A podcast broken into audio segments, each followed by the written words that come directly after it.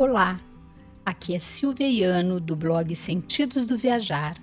Nós estamos lendo juntos o livro 30 Dias na Terra de Salmos, de Charles Dyer e da editora Pão Diário. Hoje vamos ler o capítulo 10, A Cidade do Nosso Deus, Salmo 46. Você já reparou quantas redes de restaurante dizem ter um ingrediente especial? Que torna a comida deles única? O KFC, Kentucky Fried Chicken, tem sua mistura secreta de 11 ervas e temperos, enquanto o Big Mac do McDonald's é composto por dois hambúrgueres, alface, queijo, molho especial, cebola, picles num pão de gergelim. Todo mundo conhece essa musiquinha. Estes ingredientes não identificados são aquele algo a mais que supostamente torna o alimento especial e lhe dá um sabor irresistível. Muitas vezes, as cidades têm algo único que também as torna especiais. Será que Londres, Paris ou Nova York seriam as mesmas sem o Big Ben, a Torre Eiffel ou o Empire State Building e a Estátua da Liberdade? De fato, a maioria das cidades de categoria mundial parece ter algo icônico que incorpora seu caráter e sua essência. Jerusalém não é exceção, embora seu molho especial possa surpreendê-lo. Não se trata de uma estrutura física como o Domo da Rocha ou os muros da antiga cidade. O molho secreto que faz de Jerusalém uma cidade tão especial é o Deus que a escolheu para ser sua.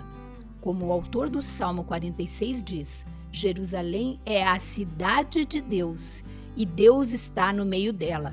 Capítulo 46, versículos 4 e 5.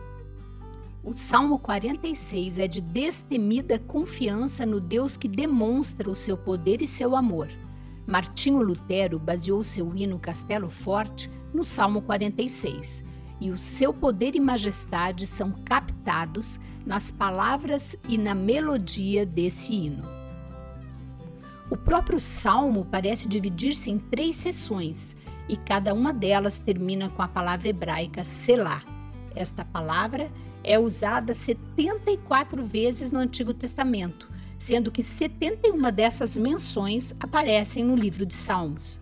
Embora nem todo mundo concorde com o seu significado, a palavra parece indicar uma ruptura ou pausa no texto. A nova versão internacional pode ter captado a compreensão essencial do termo quando traduziu selar como pausa.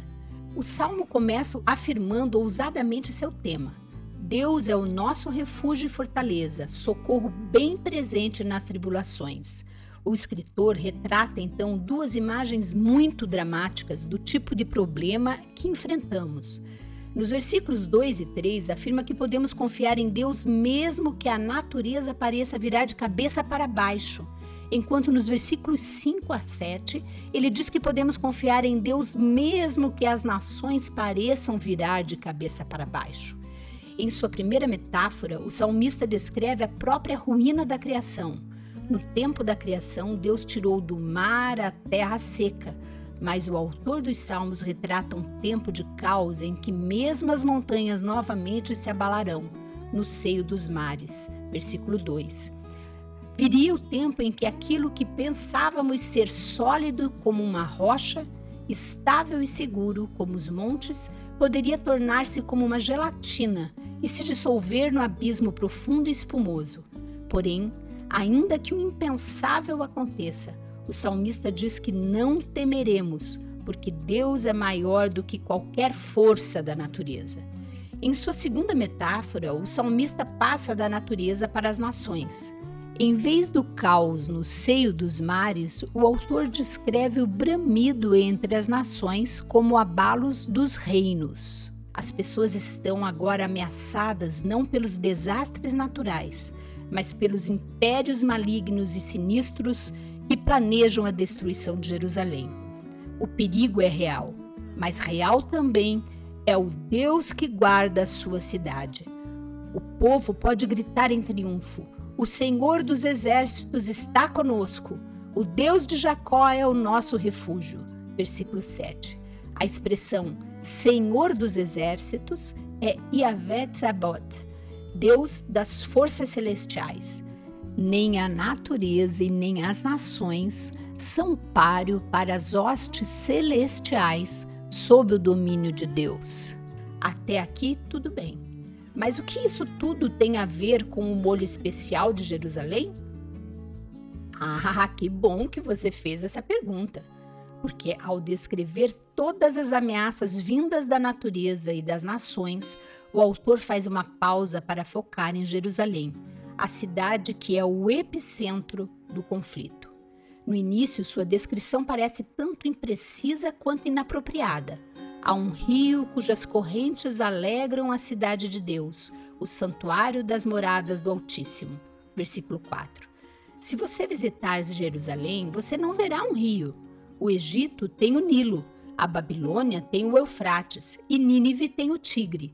Mas não existe rio físico em Jerusalém. E isso é a chave para que saibamos que o autor tem algo mais em mente. O rio que provê vida a Jerusalém é o poder mantenedor e protetor do Deus Altíssimo. Por isso que o salmista chama Jerusalém de a cidade de Deus. Era a presença de Deus na cidade que provia por todas as necessidades dela. No versículo seguinte, o salmista deixa claro isso. Deus está no meio dela, jamais será abalada. Deus a ajudará desde antemanhã. 46, 5. Caminhando por nossa terra. Natureza e nações. As duas eram ameaças a Jerusalém e ambas continuam sendo ameaças para nós hoje. Deus queria que Jerusalém percebesse que a presença e o poder divinos eram suficientes para a proteção da cidade. De fato, à medida que o salmo chega ao fim, o próprio Deus fala ao povo: Aquetai-vos e sabei que eu sou Deus, sou exaltado entre as nações, sou exaltado na terra. Versículo 10. Deus é maior do que as nações e do que a natureza ele é suficientemente poderoso para lidar com qualquer ameaça. E é por isso que o nosso trabalho é aquietar-nos, o que literalmente significa deixar cair, no sentido de manter os braços relaxados e caídos ao lado do corpo. Pare de tentar lutar as batalhas em sua própria força e saiba e experimente que aquele que está em seu meio é verdadeiramente Deus. O salmo termina com o povo confirmando o que Deus acabou de dizer. Eles afirmam triunfantemente: O Senhor dos exércitos está conosco. O Deus de Jacó é o nosso refúgio. Capítulo 46, 11. O seu mundo está desmoronando ao seu redor?